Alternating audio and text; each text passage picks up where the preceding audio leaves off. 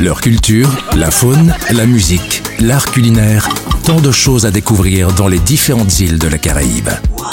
Île des Caraïbes. Île des Caraïbes, c'est sur VSM Radio. Salut, c'est Loun. Suivez-moi, on part sur l'île de la Dominique. La Dominique, île du Commonwealth, est un pays et une île de l'archipel des Caraïbes. Située entre les îles françaises des Saintes et de Marie-Galante, deux dépendances de la Guadeloupe au nord, et de la Martinique au sud, son nom, Kalinago, est Waitu Kubuli, qui signifie son corps est grand. Elle se démarque par sa faune et sa flore, principalement par la floraison des Sabinea carinalis, la fleur nationale, ainsi que ses perroquets intensément colorés et flashy.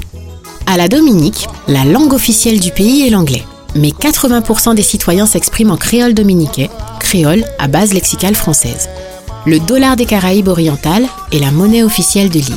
Petite anecdote, le mountain chicken, poulet de montagne, est l'un des plats phares qui n'est autre que l'équivalent de nos cuisses de grenouille. Mais c'est désormais interdit sur l'île pour cause de maladie.